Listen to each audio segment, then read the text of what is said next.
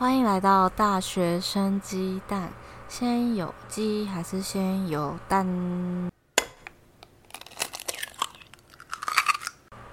？Hello，大家好，我是主持人凯莉，大家好久不见呐。其实我要先讲，其实中间有录一集，是我有请嘉宾，然后我们远端录音，可是。我觉得剪起来好像有点太麻烦，我还在剪当中，我还在想办法把它合并在一起，所以那一集会比较延后上，我就先录了一集。因为今天是十月一号，真的超级开心，十月到来。我觉得十是一个很漂亮数字，你们不觉得吗？就是我觉得很完整，而且十月是秋天，就是开始天气会转凉，我最喜欢天气变冷的感觉了。虽然现在还感觉不太到，对，但是我喜欢我喜欢的月份第一名是十二月，所以十月目前是第二名。之后再来讲十二月对我的重要性，就是大家都知道我非常喜欢过圣诞节，而且我觉得，呃，我觉得九月过得好慢哦，我感觉九月好像经历很多事情诶。好了，随便，这不是重点。九月。嗯，我觉得我能撑过开学周已经非常的了不起了。然后大三的我现在在努力跑校内的实习媒体，嗯，中间过呃中间有非常多纷争，就是我为了自己的权益跟很多人闹得很不开心。诶，其实我蛮想探讨这个问题，就是你们觉得沟通定是什么？我觉得为什么？嗯，不知道诶，很多人都说沟通很重要，这句话很多人都会讲。那实际上做到的人真的太少了。就是，比如说你跟你好朋友，你看不爽他某就是某个点，然后你跟他讲说，我觉得你这个点冒犯到我了，然后你就可能跟他讲啊，巴拉巴拉巴拉。很多人会觉得这个是吵架，可是我从来不觉得这是吵架，欸，就是就是通知对方说你这个点真的很烦，你可以不要再踩了吗？可这种概念啊，然后很多人就说啊，那怎么办？会不会很尴尬啊？什么什么的，就。我觉得我从小到大还蛮常遇到对方觉得我在找架吵，但其实我没有，就是我真的只是想告诉你说，你这个点踩到我很不舒服，因为我很少，我点很少，所以如果对方踩到我，一定会跟他讲。然后，对，包含我自己的好朋友，我们我们十岁就认识了，然后我们十岁到现在二十岁，几乎每一年都会因为什么谁踩到谁的点，或是谁消失了这种事情。就是沟通很久，就是互传很多字的文章这样，所以我觉得沟通这件事情不就是要有点怎么讲激烈吗？还是很多字、很多回应、很多辩论，这才是一件沟通啊！就是双向跟有效的沟通，不是你只是说，哎、你你这件事好白目，好结束，这没有解解决问题耶。反正就是，呃，我们系上呢。因为我讲稿子几篇有点太明显了，我们系上给新闻系学生的篇数有点太多，而且多过于其他学校太多太多了，然后让我觉得我严重就是严重影响到我的上课权益。然后因为我觉得学生一个大学生在大学四年里面学上课的，就是重要性很呃，应该是非常重要，就是你完全不能忽略，而且一辈子这是你最后一个里程碑，就算是。研究所好，研究所的课程也没有办法像大学一样多多彩多姿、多多样化。研究所就是你某个专项，然后你一直重复上那个专项的课，就是比如说，呃，食品科学好了，你研究所里面里面怎么修课，你都是跟食物有关系。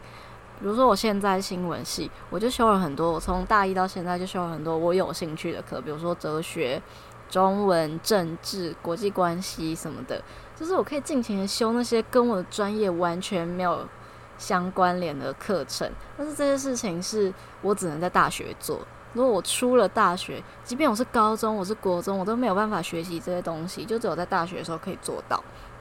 所以我觉得，如果我们的稿子篇数太多的话，就会很严重、很严重的影响到我选课权，因为我们甚至连老师都跟我们说。课你们课程就选少一点哦，我就觉得，嗯，我课要选多还是选少，到底干什么事啊？就是这是我的我缴的学费跟我应该有的权，所以我就是整个九月都在跟所有世界对抗，就是整个学校在对抗这件事情，然后一直跟他 argue 啊这种，所以嗯，可能很多人会觉得我是半黑脸，可是我不觉得自己是什么黑脸白脸。好了，我就是皮肤黑，OK，随便。但我觉得我只是在捍卫自己，我只是在保护我自己，因为我觉得这是我应得的。然后你们现在剥夺它，就让我觉得，诶，我东西被抢走的那种感觉。比如说你们家狗狗今天在路上被别人抱走了，那你会不会想要把它抢回来？当然会啊，他把你们家的家人带走嘞，就是这种概念。所以我非常的生气。我现在讲到我还是有点生气，因为我觉得对我来说，上课是件非常重要的事情。可以说我是个书呆子，但也可以说我是一个嗯，不知道爱跟大家唱反调的人，随便你们怎么形容。反正我整个九月几乎都在对在跟系上抗议这些事情，所以有点忙碌。嗯，而且我也很习惯把时间都塞得很满。怎么说？怎么说我有塞很满这个习惯呢？我我喜欢把任何东西塞满，比如说我国中，我国中的时候就发现我这种倾向，就是我去 Seven 可能买一个微波的那种咸酥鸡，跟呃一个那种牛奶盒，比如说纯吃茶的那种盒装的饮料，然后再加一个我看一下冰棒好了，一根冰棒，那我吃完之后，我会把所有东西都塞进那个。那个盒，那个饮料盒里面，那个牛奶盒里面，就全部塞什么叉子啊，然后冰棒棍啊，全部都折断，然后全部塞进，变让它变成一样垃圾，就是一个物品而已。这这件事情，我在每个地方都会这样做。然后，包含我打工的地方是面包店，面包店每天晚上都会把卖不完的面包放进一个箱子里面，然后捐给食物银行。然后那个箱子呢，是每天晚上收那些面包，是我最快乐的时间。就是我可以把那些吐司排排站好，然后然后其他的欧包啊、小面包，把它塞塞满到那个箱子里面，会让我觉得真的很疗愈、很快乐。包含时间也是，就是我的日程表其实很固定，所以这也是也就是为什么大家都说我很难约，或者是我的时间有点固定到约不太到这样。就是呢，我目前的时间规划就是，我的星期一跟四没有课，所以我会去打工。然后二三星期二满堂，所以星期二一整天是我让自己念书的日子，就会一直念到晚上十二点，然后再开始做其他的事情。然后在星期三是我跑采访的日子，我给自己设定的时间是十一点以前要把所有采访跑完，然后十一点以后回到宿舍洗完澡，可能十二点让自己休息一下到一点。一点呢，我要开始念书，念到三点，然后睡觉。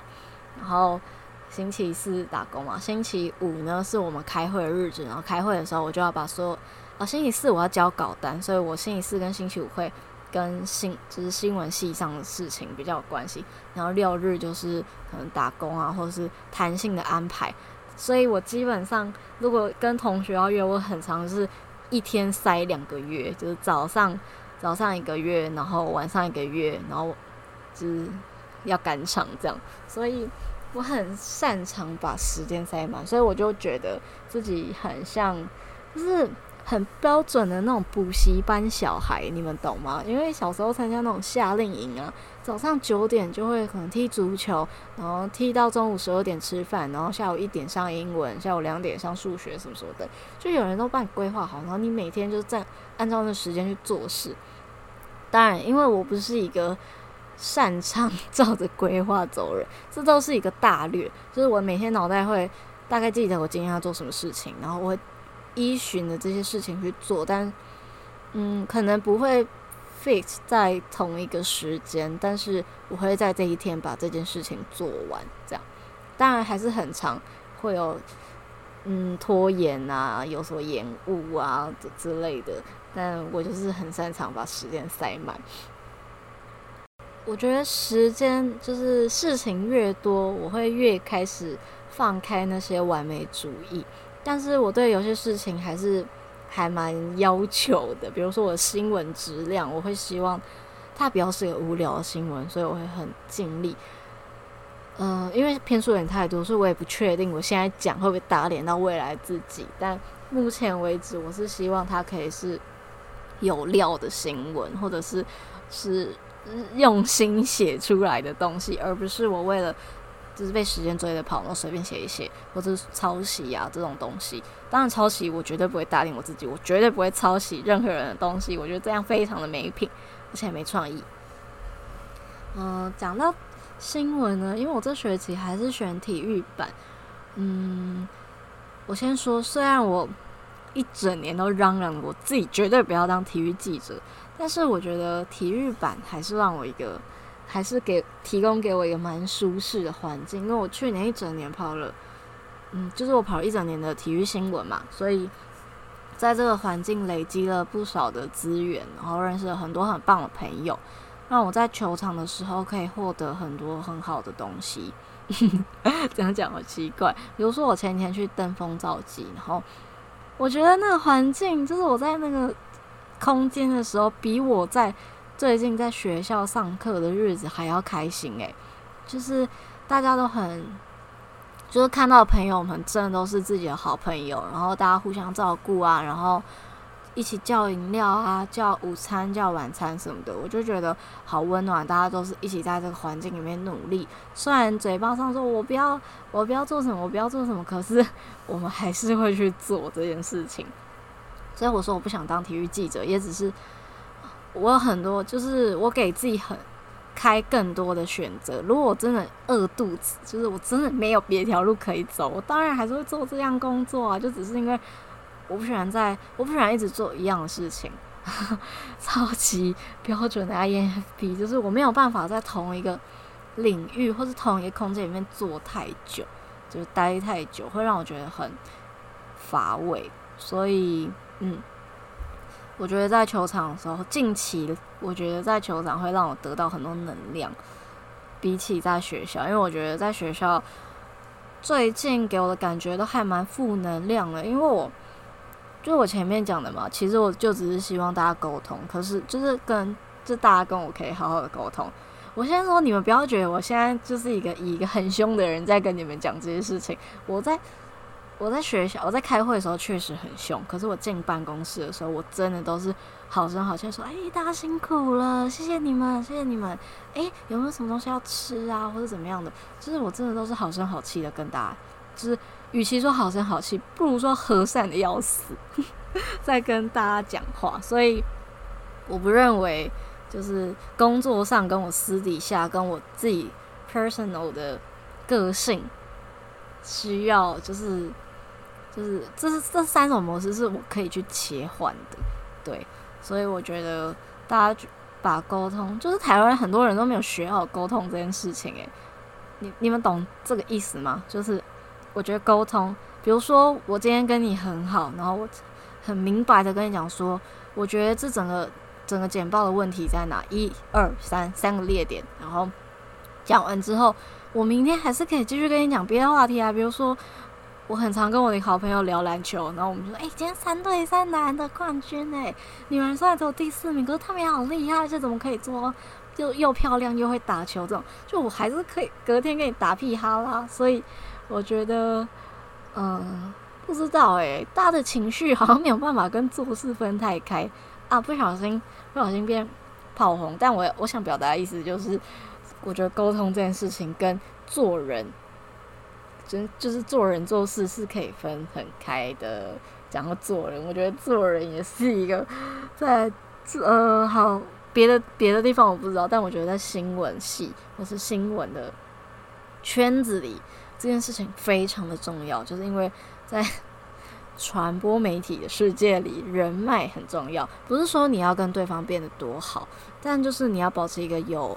友好的关系、友善的关系，所以。我觉得自己很常，就是会花一点小钱，然后请大家吃一点小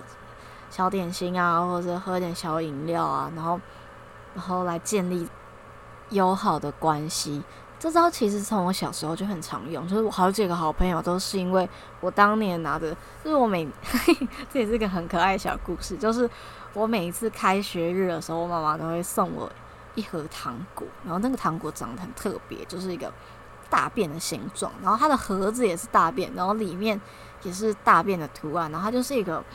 嗯，应该是乳酸钙片吗？反正就是那种促进肠胃，会让小朋友肠道比较健康、比较舒服的那种糖果。是在药局买的，然后我每年都很开心可以拿到那个糖，就开学日才有哦。然后我就会拿那个糖果呢去社交，建立自己的人 脉。就是我好几个好朋友都是因为我拿那糖果问他，问他说你要不要吃？你要不要吃这个？这很酷哦，是大便形状的。我跟你讲，虽然大便这个东西是一个很就是很蛮脏的一个字，但是不得不说，每次在一个场合里面讲到这两个字，就会。忍不住想要笑，我不知道为什么。比如说，诶、那是狗大便嘞，你 就会觉得好，这可能是我个人笑点。我的笑点 top one 就是大便，第二个就是这个笑，就是别人讲台语，然后第三个就是骂脏话。这三个笑，这三个是我大笑点。反正就是我很常用那个大便糖果在交朋友，导致我后来长大也觉得，诶、嗯、呃，如果我可以透过一点小点心或是一点小。小礼物去感谢对方对我的付出的话，那我会觉得，诶，那好像也是一个还不错。就是我给你一点点小小的礼物，然后你也给我一点点小小的资源，这样。所以我觉得这也反映在球场上。我再说一次，我真的觉得在球场，就是这几天在球场的时候，让我感觉到很不知道，我觉得很欣慰，就是自己可以站在这里。我没有我在球场完全没有任何贡献，我必须老实说，就是。比起在场边的那些所有人，说摄影师啊，或者是主办单位，甚至是职工，我都没有一点比得上他们。但是会让我觉得自己的努力，竟然有一天可以让我也站在这边，然后也身历其境，然后也认识这些人，让我觉得很开心，因为他们真的都是很棒很棒的人。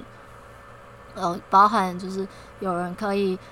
帮我翻译啊，让我可以成功访问到外国人，然后有人可以教我怎么在球场上的做人处事的道理啊，然后有人可以就是学习别人拍照的技巧啊，或是学习别人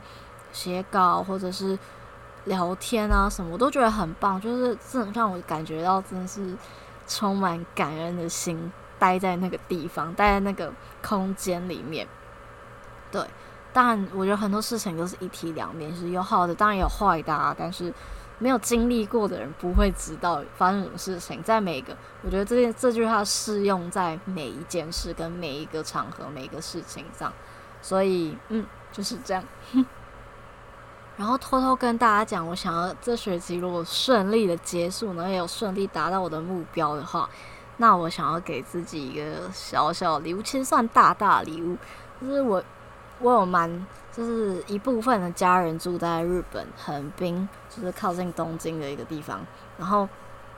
我想要在学期，就是在寒假的时候去那边短暂的住一个月，所以也没有特别想要去哪里玩，但是想要去换个地方呼吸跟生活，感受真正的冬天。但这前提都是，就是我要在十二月前完成这所有事情，就是。我的一些新闻稿啊，我的研究论文跟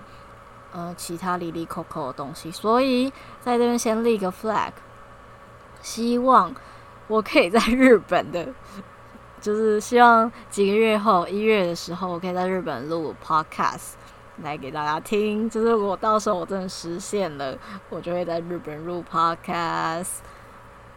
对，我觉得我这学期目标有点太多，其实。对，人真的不能贪心。可是我希望这每一件事情，可能不一定要做到好，但至少要完成它，这就是我的目标。我我觉得我已经长大很多。我以前会说每件事情都要做到一百分，但这件事就是做到一百分这件事情不可能做到，因为当你一件事情比重占得比较重的时候，另外一件事情就会。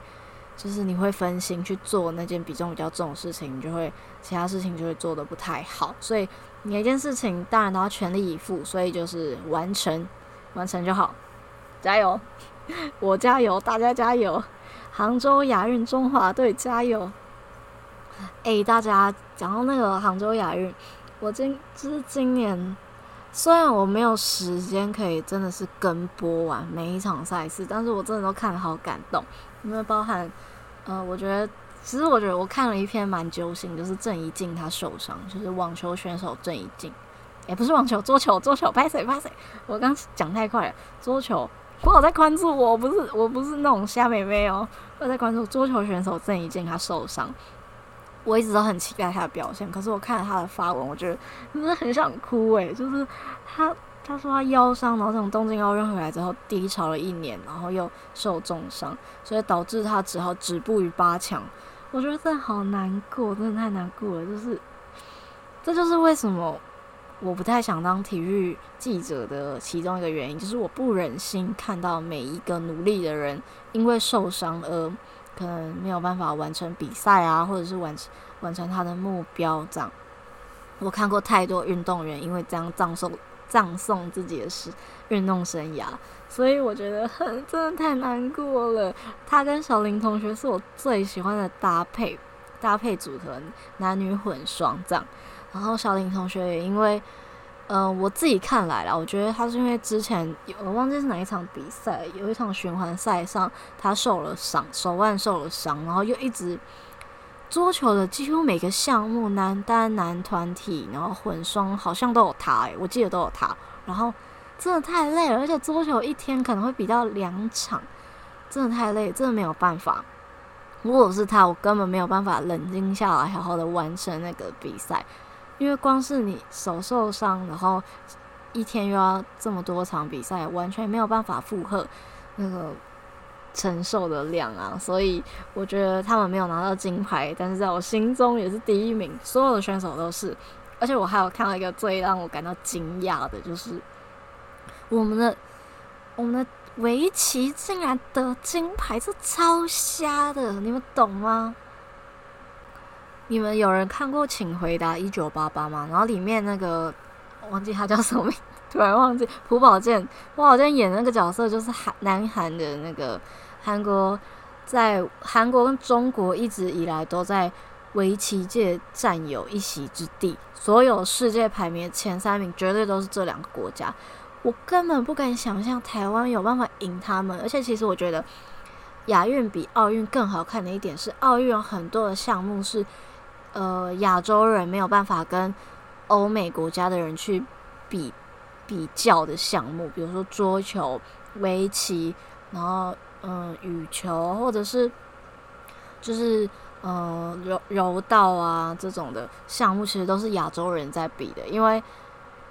然后篮球那些篮球那些绝对都是欧美的人可以占有优势啊，因为黑人、黑人、白人、黄种人，诶，这算种族歧视吗？应该不算。我觉得这三种人就是不同人种的体格跟骨骼完全不一样，然后黑人跟白人的骨骼又比亚洲人更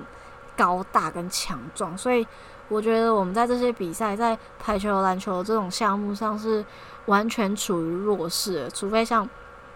日本他们真是能够在逆境中求生存，不然的话，我都觉得，我觉得其实亚运是最能代表。就是如果你的运动是桌球啊那些的，是最能代表自己在这个项目上的一席，就是的地位这样。所以我就觉得哇，我们围棋竟然可以得金牌，就是我一直都很崇拜那种冷静的人。所以我就我到现在每天都还在刷那个围棋的新闻跟那个人的介绍，我都觉得太扯太扯了。怎么可能赢韩国跟中国？就是 what 这种感觉，就每看一次就觉得 what？为什么这么厉害？对，顺道一提，我觉得就是我我理想型的其实就是小林同学那种人，就是不苟言笑，然后很冷静、很冷静的人。即使他得了冠军，他也不会讲什么太特别的话，就嗯，谢谢大家，我会尽力。这种很。很有成，就是我不知道怎么讲，我觉得这这种人很帅。然后当然我们男篮的金牌，女篮第四名，我觉得都很棒诶，就是感觉就是很开心。就是我觉得喜欢看运动的一点呢，就是看到大家在场上很努力的，就是达到自己的目标，把自己练习的成果都展现出来，我都觉得这画面。太感人了，就是每次看都是头皮发麻，然后很想哭这样。所以我觉得，嗯，这一次最可惜一点，绝对就是我没有时间看亚运，不然我真的会，我真的会每一场追耶。其实好，明年奥运我应该就已经很闲了，可以一场一场追。但我觉得亚运应该是最好看，就是以我们亚洲人的项目来讲，我们真的是在某些项目比较占有优势，但是在某些项目真的是还蛮明显的弱势。这样就是一些跟身材有关系的，或者是跟一些环境啊，比如说滑雪，台。台湾跟嗯，台湾跟瑞士的人比滑雪，谁会赢？好，当然台湾有可能会赢，但我觉得瑞士的人绝对会更就是更有胜率这样，因为他们的环境就是会下雪嘛，台湾就不会下雪，台湾就可能只能去一些人工或者是别的国家练习这样，所以我觉得体育这种东西真的是，我只能说不是公平的。这是今天的结论吗？好了，好，希望大家这周过得愉快，然后顺利的过完。嗯，应该不是顺利的过完这一周，应该是对我自己喊话吧。应该说有个美好的秋天，希望秋天可以越来越冷然后，不要下雨。大家拜拜，Have a good week。